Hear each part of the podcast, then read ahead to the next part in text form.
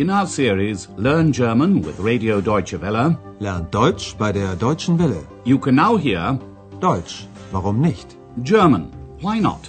A radio language course by Herrad Meese.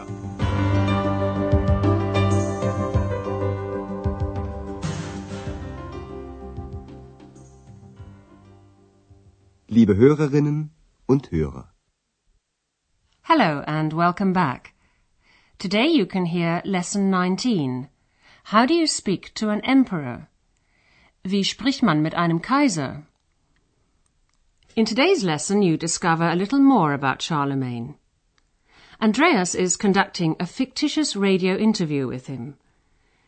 The emperor died over 1100 years ago. In the year 800 he was crowned Holy Roman Emperor in Rome. He then lived in Aachen until his death.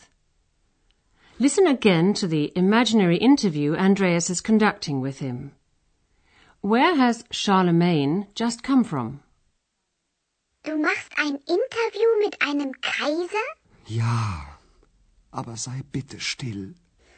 Bist du nervös? Na klar. Wie spricht man mit einem Kaiser? Achtung, die Sendung beginnt. Guten Tag, liebe Hörerinnen und Hörer. Heute haben wir einen Gast bei uns im Studio. Karl der Große ist hier. Herzlich willkommen. Guten Tag, junger Mann. Sie kommen gerade von einer Reise? Ja, ich war in Rom. Sie sind nun auch Kaiser. Das ist eine große Ehre für mich. Die Deutschen nennen Sie Karl der Große. Ach ja? Das ist dann eine Übersetzung von Carolus Magnus? Genau. Und die Franzosen nennen Sie Charlemagne. Und die Italiener Carlo Magno. Wie bitte? Charlemagne has just come back from a journey. He was in Rome. Listen once again. X is curious and she asks Andreas if he's conducting an interview with an emperor. Du machst ein Interview mit einem Kaiser? When Andreas asks her to be quiet, X asks him if he feels nervous. Nervös. Bist du nervös? Of course, Andreas is nervous. He's wondering how one speaks to an emperor. Wie spricht man mit einem Kaiser? The voice of the studio technician is heard announcing that the broadcast is about to begin. Die Sendung beginnt. Andreas begins by saying, Today we have a guest in the studio. Heute haben wir einen Gast bei uns im Studio. He begins his interview by asking about Charlemagne's journey, Reise, to Rome. You've just come back from a journey, he asks. Sie kommen gerade von einer Reise? Charlemagne was in Rome, where he was crowned Holy Roman Emperor. He says it was a great honor, Ehre, for him. Das ist eine große Ehre für mich. Then Andreas asks Charlemagne about his name. The Germans call you Karl the Great, he says. Die Deutschen nennen Sie Karl der Große.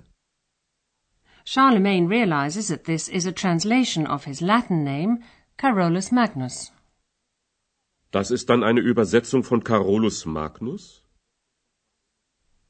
Andreas goes on to explain that the French and Italian names are derived from this name too. Andreas says, The French call you Charlemagne. Die Franzosen nennen Sie Charlemagne. And X knows that the Italians, die Italiener, call Charlemagne Carlo Magno. Und die Italiener Carlo Magno. In the second part of the interview, Charlemagne says he'd like to know what present-day Aachen is like. Andreas tells Charlemagne how famous, berühmt, he is. In Aachen, a fountain is named after him. It's called the Karlsbrunnen. And each year the Charlemagne Prize, or Karlspreis, is awarded for services towards European unity, Einheit. Listen again. How does Charlemagne respond to the notion of Europe? Wie gefällt Ihnen Aachen? Aachen gefällt mir gut. Besonders die Quellen. Die Wärme tut mir gut. Und Sie? Wie lange sind Sie schon in Aachen? Seit einem Jahr. Und wie ist Aachen heute? Hm, Sie sind sehr berühmt. Auch heute noch. Ach ja? In Aachen gibt es den Karlsbrunnen. Das ist eine Ehre für mich. Es gibt den Karlspreis. Karlspreis? Ja, für die Einheit von Europa. Ach, Europa. Ich hatte gute Kontakte in die ganze Welt. Konstantinopel. When Charlemagne hears the word Europe, he sighs as he remembers the contacts he had throughout the world. Listen to the interview once again. Andreas asks Charlemagne how he likes Aachen. He replies that he likes Aachen very much, especially the springs. The warmth does him good, he says. Aachen gefällt mir gut. Besonders die Quellen. Die Wärme tut mir gut. Then, quite unexpectedly, Charlemagne asks Andreas a question. How long have you been in Aachen? Wie lange sind Sie schon in Aachen? Andreas says he's been there for one year. Seit einem Jahr. Charlemagne is interested to know what Aachen is like nowadays. First, Andreas says that Charlemagne is still very famous, berühmt. Sie sind sehr berühmt. Auch heute noch. Andreas talks about the fountain, the Karlsbrunnen, and the prize, the Charlemagne Prize, or as it's called in German, the Karlspreis, which are both named after the emperor. The Karlspreis is awarded each year in Aachen to people who've made a contribution towards the unity, Einheit, of Europe. The prize has been awarded, among others, to Winston Churchill, President Francois Mitterrand of France, and Germany's Chancellor Helmut Kohl. Es gibt den Karlspreis für die Einheit von Europa. Charlemagne thinks back to the times when he had good contacts, Kontakte, throughout the world. Ich hatte gute Kontakte in die ganze Welt. But let's leave Andreas and Emperor Charlemagne and look at some of the grammar points that have occurred in today's lesson. And we'll begin with the dative case of articles.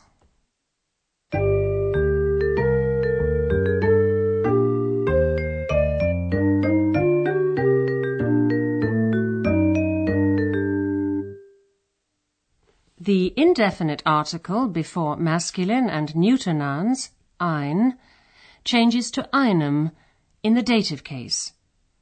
The dative case is used after the preposition seit, meaning since. Listen to the example. Ein Jahr. Seit einem Jahr. Ich bin seit einem Jahr in Aachen. Listen to the next example with the preposition mit, meaning with, followed by the dative case of the masculine noun der Kaiser. Ein Kaiser. Mit einem Kaiser. Wie spricht man mit einem Kaiser? The indefinite article before feminine nouns, eine, adds on an R in the dative case and becomes einer. Listen to the next example with the preposition von, meaning from, followed by the dative case of the noun die Reise. Eine Reise. Von einer Reise. Sie kommen gerade von einer Reise.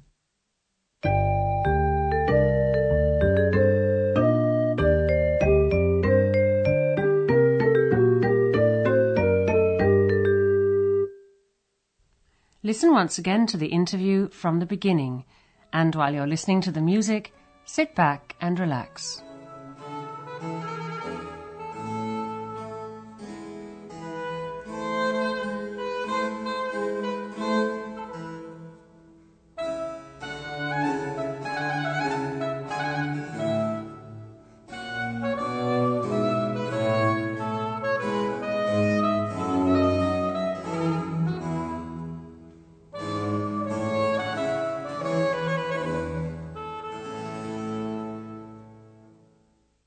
Du machst ein Interview mit einem Kaiser?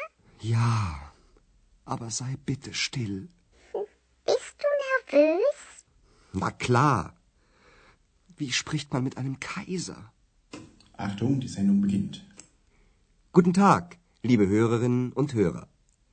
Heute haben wir einen Gast bei uns im Studio. Karl der Große ist hier. Herzlich willkommen. Guten Tag, junger Mann. Sie kommen gerade von einer Reise? Ja, ich war in Rom. Sie sind nun auch Kaiser. Das ist eine große Ehre für mich. Die Deutschen nennen Sie Karl der Große. Ach ja? Das ist dann eine Übersetzung von Carolus Magnus? Genau. Und die Franzosen nennen Sie Charlemagne. Und die Italiener. Wie bitte? Then Andreas and Charlemagne talk about what Aachen is like today. Wie gefällt Ihnen Aachen? Aachen gefällt mir gut. Besonders die Quellen. Die Wärme tut mir gut. Und Sie? Wie lange sind Sie schon in Aachen? Seit einem Jahr.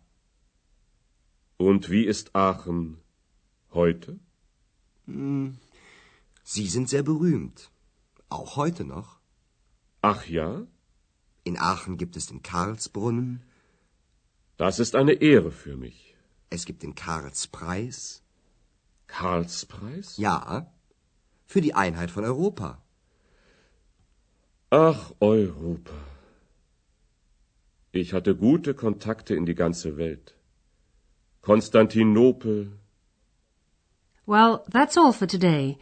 Goodbye for now, and do join us for the next lesson. Auf Wiederhören. You've been listening to our language course Deutsch, warum nicht? A production of Radio Deutsche Welle in cooperation with the Goethe Institute in Munich.